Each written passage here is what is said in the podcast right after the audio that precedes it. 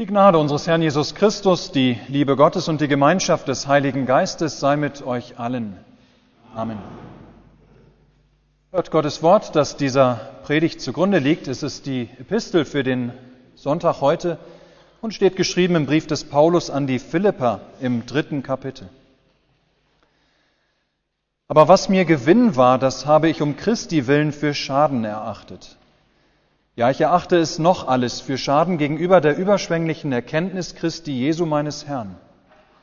Um seinetwillen ist mir das alles ein Schaden geworden. Und ich erachte es für Dreck, damit ich Christus gewinne und in ihm gefunden werde, dass ich nicht habe meine Gerechtigkeit, die aus dem Gesetz kommt, sondern die durch den Glauben an Christus kommt, nämlich die Gerechtigkeit, die von Gott dem Glauben zugerechnet wird. Ihn möchte ich erkennen und die Kraft seiner Auferstehung und die Gemeinschaft seiner Leiden und so seinem Tode gleichgestaltet werden, damit ich gelange zur Auferstehung von den Toten. Nicht, dass ich's schon ergriffen habe oder schon vollkommen sei. Ich jage ihm aber nach, ob ich's wohl ergreifen könnte, weil ich von Christus Jesus ergriffen bin. Meine Brüder, ich schätze mich selbst noch nicht so ein, dass ich's ergriffen habe. Eins aber sage ich. Ich vergesse, was da hinten ist und strecke mich aus nach dem, was da vorne ist und jage nach dem vorgesteckten Ziel, dem Siegespreis der himmlischen Berufung Gottes in Christus Jesus. Amen. Liebe Gemeinde, letzten Monat war das dritte Jubiläum, ich weiß nicht, wer das mitbekommen hat, das dritte Jubiläum des offiziellen Starts des Spiels Pokémon Go in Deutschland. Es ist ja schon erstaunlich, wie schnell manche Hypes dann doch wieder vorüberziehen und von neuen Trends überholt werden. Vielleicht sagt euch noch das Spiel irgendetwas, dieses Phänomen Pokémon Go, das vor drei Jahren im Laufe weniger Wochen zu einem riesigen Trend weltweit ähm, wurde. Die Idee dieses Spiels Pokémon Go ist recht einfach. Es wird an einem modernen Smartphone gespielt und ermöglicht es einem Spieler, virtuelle sogenannte Pokémon in seiner reellen Umgebung zu finden. Also beispielsweise draußen auf der Straße hier oder im Park oder sonst wo. Pokémon sind Pocket Monster. Das sind Fantasiewesen aus einer Serie von Videospielen. Nun kann man einfach nur den Kopf schütteln über diesen Hype und sich allein wundern über dieses Phänomen, aber dieses Spiel ist vor dem Hintergrund dessen, was Paulus in unserer heutigen Epistel schreibt, ist vor diesem Hintergrund doch interessant. Denn in diesem Spiel Pokémon Go, geht es um ein Jagen nach Gewinn. Ja, um ein Jagen danach, möglichst viele Pokémon-Figuren zu finden und zu sammeln. Und auch Paulus spricht von einem Jagen.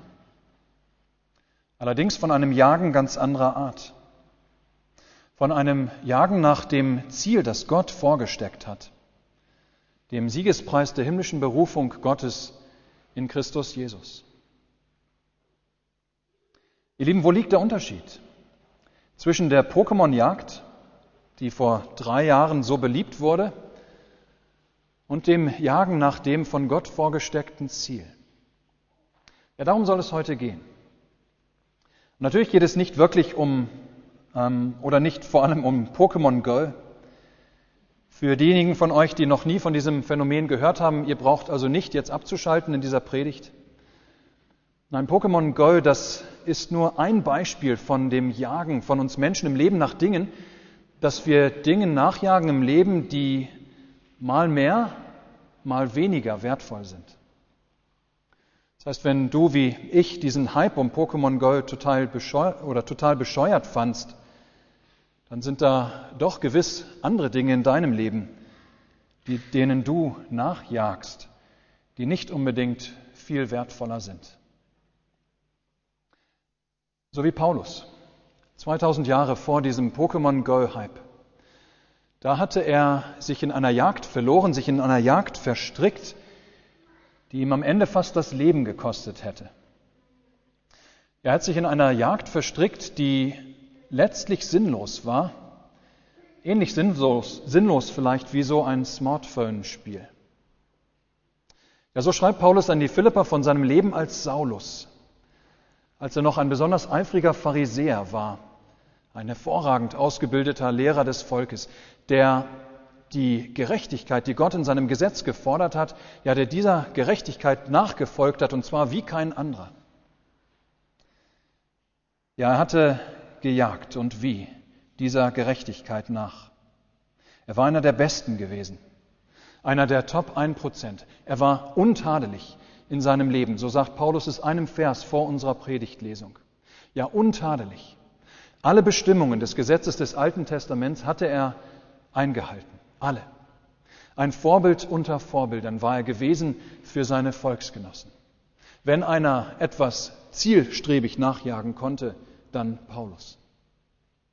Ja, Paulus war also besonders gut konzentriert und fokussiert ähm, einer Sache nachgejagt in seinem alten Leben als Saulus. Besser hätte man es nicht machen können. Und doch war sein ganzes Nachjagen letztlich sinnlos, erkannte er irgendwann. Ja, so muss er erkennen, dieses Nachjagen der Gerechtigkeit durch das Gesetz, die bringt letztlich keinen Gewinn. Ja, es ist schon erstaunlich, aber wahr, obwohl er die Gerechtigkeit des Gesetzes gut, nein, bestens nachgejagt war, war dieses sein Nachjagen doch letztlich sinnlos, weil es fehlgeleitet war, weil es auf ein falsches Ziel hin ausgerichtet war. Obgleich er einer der besten Juden nach dem Gesetz gewesen ist, so war er einer Sache nachgejagt, die ihm am Ende nichts gebracht hatte, weshalb sein ganzes Streben schließlich sinnlos war. Ja, denn Paulus war der perfekten Gerechtigkeit nachgejagt, um mit dieser Gerechtigkeit, um mit dieser Gerechtigkeit vor Gott bestehen zu wollen.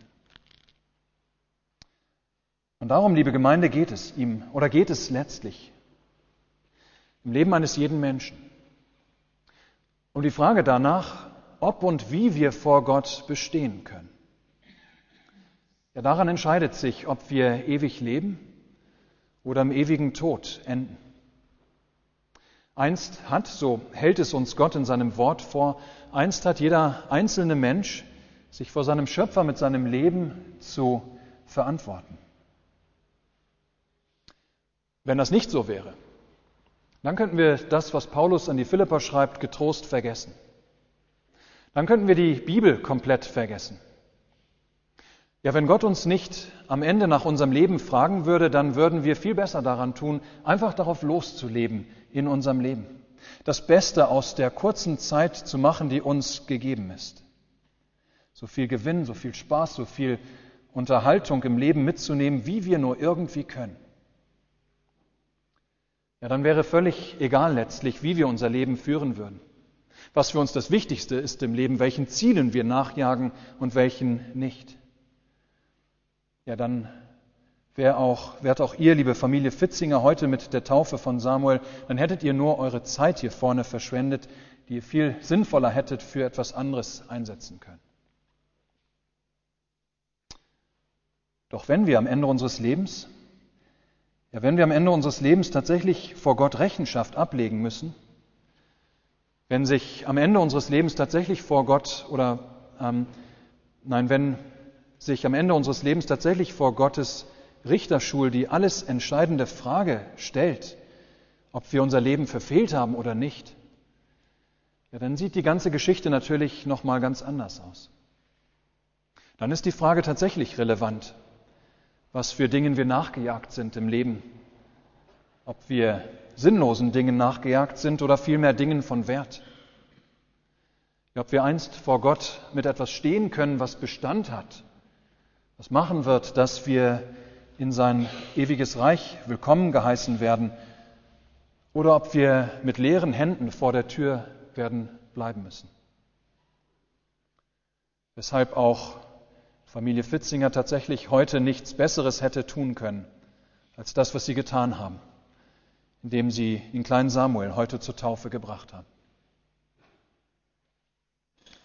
Vor der Frage danach, ob und wie wir vor Gott bestehen können.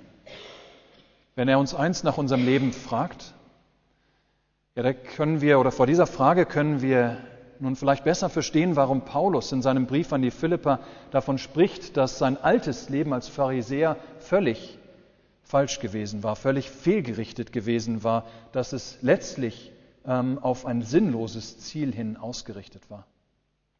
Dass er zwar ein besonders eifriger und frommer Pharisäer gewesen war, einer der besten, wenn nicht gar der beste seiner Generation, ihm dieses aber nichts, nichts genützt hätte am jüngsten Tag, weil er einem falschen Ziel, einer falschen Sache nachgejagt war.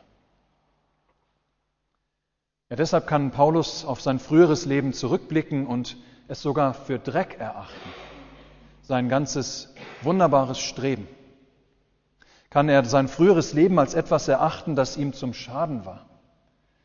Hat ihn dieses Nachjagen einer Gerechtigkeit durch das Gesetz doch nicht näher zu Gott gebracht, sondern vielmehr von Gott gar weggeführt. Ja, ein Irrweg war es gewesen, erkennt Paulus, zu glauben, dass er vor Gott mit seinem guten Leben als Pharisäer hätte bestehen können. Ein Irrweg war es gewesen zu glauben, dass das gereicht hätte vor Gott.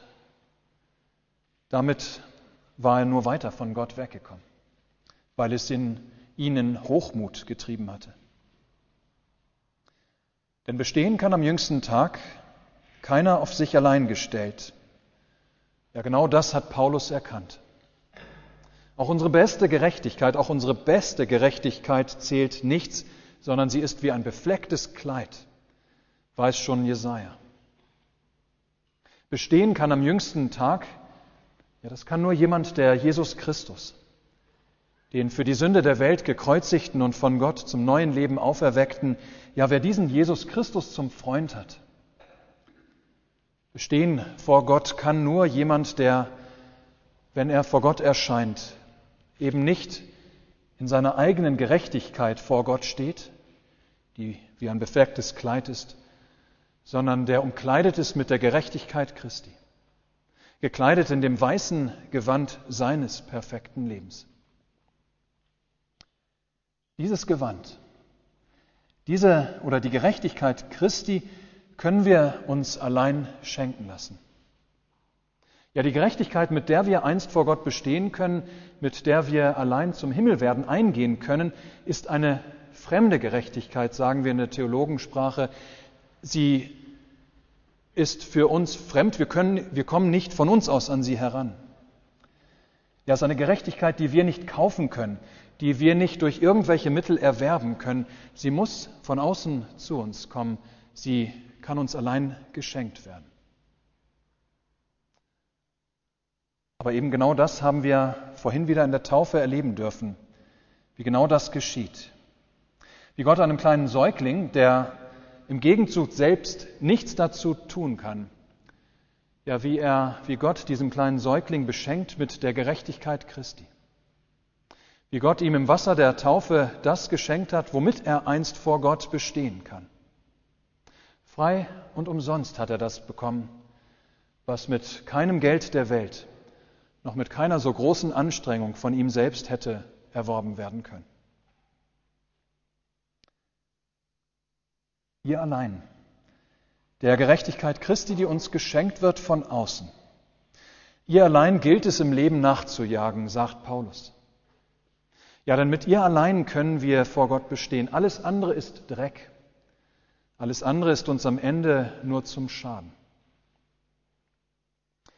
Und deshalb hat Paulus auch all das, was ihn früher getrieben hat, sein Leben als Pharisäer, hat er all das für Schaden erachtet, für Dreck gehalten, damit er sich nun allein Jesus Christus rühme, damit er ihn, Jesus Christus und nichts anderes haben möge und so gelangen möge zur Auferstehung von den Toten, zum ewigen Leben, den Siegespreis zu empfangen. Schlagen wir die Brücke nochmal zu uns, ihr Lieben. Keiner von uns jagt wohl wie Paulus dem Leben eines Pharisäers nach. Keiner von uns hat wohl die Ambitionen, wie Paulus alle Bestimmungen des Gesetzes des Alten Testaments immer und möglichst perfekt einzuhalten. Aber auch wir laufen immer wieder Gefahr, dass wir den falschen Dingen im Leben nachjagen. Dass auch wir Dingen nachjagen, die keinen ewigen Bestand haben.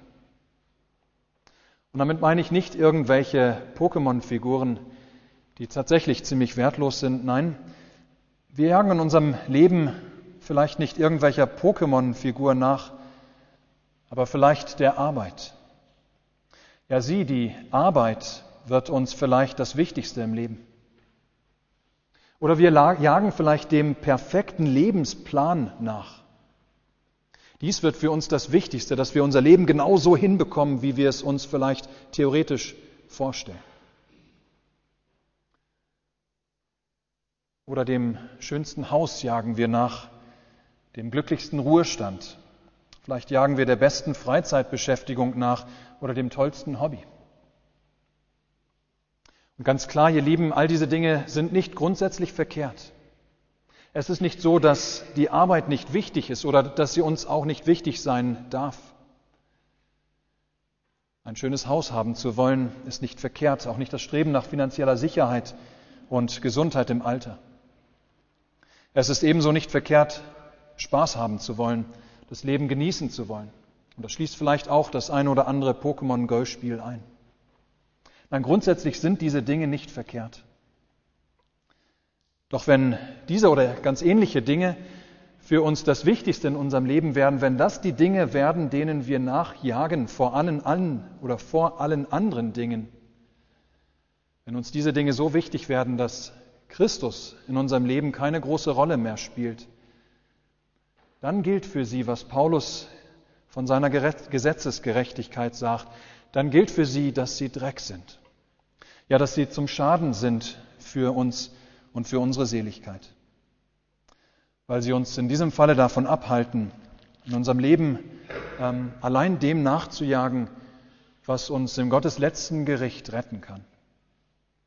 Weil sie uns dann davon abhalten, dem nachzujagen, was allein zählt im Leben und im Sterben, was Wert hat in Ewigkeit, was Wert hat über dieses Leben hinaus. Ja, die tollste Arbeit geliefert zu haben, das schönste Haus gehabt zu haben, die besten Freunde, all das wird einst Gott im Gericht wenig interessieren. Interessieren wird ihn allein, ob wir ihn, Jesus Christus und seine Gerechtigkeit haben, die unsere Ungerechtigkeit überdeckt, mit der wir nämlich vor Gott nicht bestehen können. Nein, er allein, Jesus Christus, seine Gerechtigkeit, kann den Gotteszorn über unser verfehltes, sündhaftes Leben ablenken uns vor Gottes Angesicht leben lassen. Und deshalb betont Paulus auch am Ende unserer Epistel noch einmal eindringlich, wie wichtig es ist, dass wir das Ziel, auf das wir zugehen, das Ziel, das Gott uns gesteckt hat in der Taufe, dass wir dieses Ziel, auf das wir zugehen, immer wieder vor Augen haben und uns durch nichts und niemand davon abbringen lassen. Dass wir uns von nichts abbringen lassen, auf dieses Ziel hin unser Leben auszurichten. Nicht, dass ich schon ergriffen habe, sagt Paulus, oder schon vollkommen sei. Ja, es ist nicht so, dass das mir immer gelingt, Christus im Mittelpunkt zu behalten. Ich jage ihm aber nach, ob ich es wohl ergreifen könnte. Ja, ihr lieben Christen leben nicht einfach nur so dahin, sondern wir haben ein klares Ziel vor Augen. Das ewige Leben bei Gott und Christus. Und davon, von diesem Ziel, dieses Ziel zu erreichen, dort anzukommen, ja, davon soll uns nichts abbringen. Das heißt natürlich nicht, dass wir dafür unser ganzes Leben umkrempeln müssen, dass wir unser Leben nun, was weiß ich, der Kirche widmen müssen, dass wir keine Familie mehr haben dürfen, nicht arbeiten sollten, keine Hobbys oder Freunde genießen können. Nein, wichtig ist allein, dass die Ausrichtung unseres Lebens stimmt, dass wir auf das Ziel ausgerichtet sind.